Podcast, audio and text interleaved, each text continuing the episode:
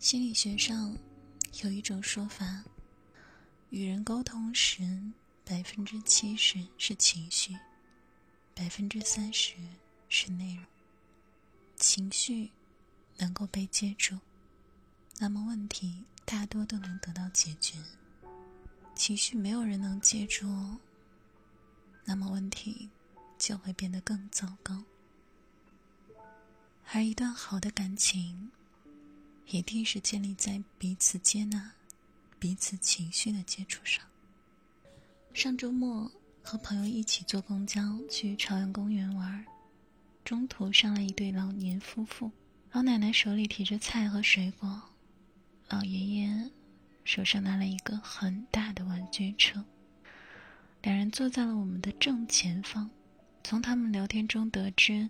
外孙过两天要从外地过来看望他们，两个人高兴的提前准备了很多东西，盼望着外孙来吃的开心，玩的开心。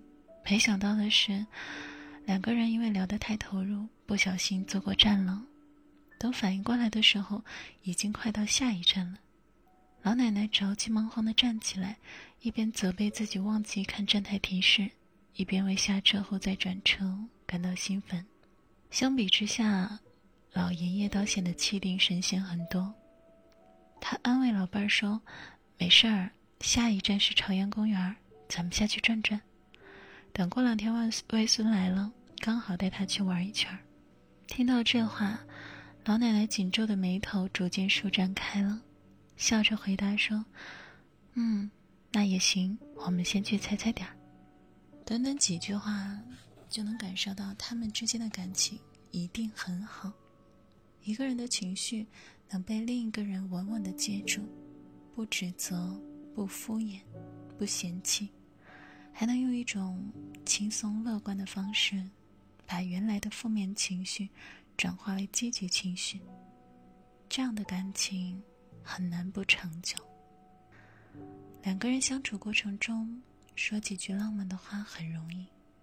买几件像样的礼物也简单，但是能接住对方的所有情绪，却很难。有的人开心时会被另一半浇冷水，说不要高兴的太早；有的人生气时会被另一半敷衍的说好好好，我的错，行了吧；有的人难过时会被另一半不耐烦的问道：“你又怎么了？”当一个人的喜怒哀乐。不能被对方所理解和接纳时，这段感情也就没有继续的必要了。前段时间有个好朋友结婚了，聊起结婚的原因时，他讲到了一个很小的细节。他说，他从小就是个敏感细腻的人，凡事容易多想，患得患失。跟前任在一起时，经常被一些莫名其妙的小事气哭。那时候，他被说过最多的一句话就是：“你是个成年人了，能不能情绪稳定点？”所以，他一直觉得自己是个很麻烦的女孩，任何人跟她在一起都会很累的。可当她跟现在的老公在一起后，就好像完全变了个人，没那么容易生气了，也没那么容易伤心和焦虑。因为她的很多小情绪都得到了妥善对待，遇到事情的时候，她老公的第一反应从来不是责备她，而是安慰她说：“没事儿，能解决，你别慌。”两个人吵架情绪上头的时候，她老公也从来没有对她说过一句狠话，说过最多的是：“我知道你这会儿心情不好，很正常，我能理解。”等你平复下来后，我们再好好聊聊，好吗？在这种温柔的包裹下，他的那些焦躁不安、多愁善感，仿佛都被一一抚平，露出了原本的简单和纯粹。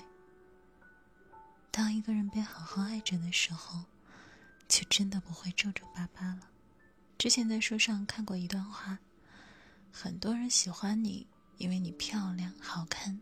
会说机灵话，有趣好玩这些喜欢都暗含着很多期望。还有的人喜欢你，是看见你哭和狼狈，知道你辛苦和平凡，允许你不美又不乖，还想把肩比肩膀，还想把肩膀和糖果都塞给你。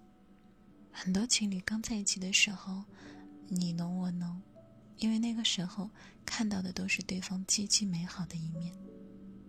可一旦相处久了，就会发现，人都有各种各样的缺点。也会有各种各样的性格缺陷。如果恋爱中只喜欢对方乐观开朗的一面，接纳不了他阴暗复杂的一面，那这样的感情迟早会走散。因为爱不只是分享快乐，还有接纳包容对方的其他情绪。心理咨询师夏伟说，在一段关系中最珍贵的礼物是看见对方。看见对方的情绪，然后感同身受，相互慰藉；看见对方的难处，然后相互扶持，相互疗愈。如果你和某个人在一起，能让你情绪稳定、敞开心扉，让你更自信、更爱笑、更有好奇心去探索这个世界，那这个人就值得你去爱。恋爱中最感动的瞬间，不是两个人相依相濡以沫、情绪稳定，而是在一个人崩溃、焦虑的时候，另一个人能稳稳的接住他的情绪，两个人能够彼此敞开心扉，接纳对方的负面情绪，这样的感情才更让人羡慕。好啦，祝你晚安，七夕快乐。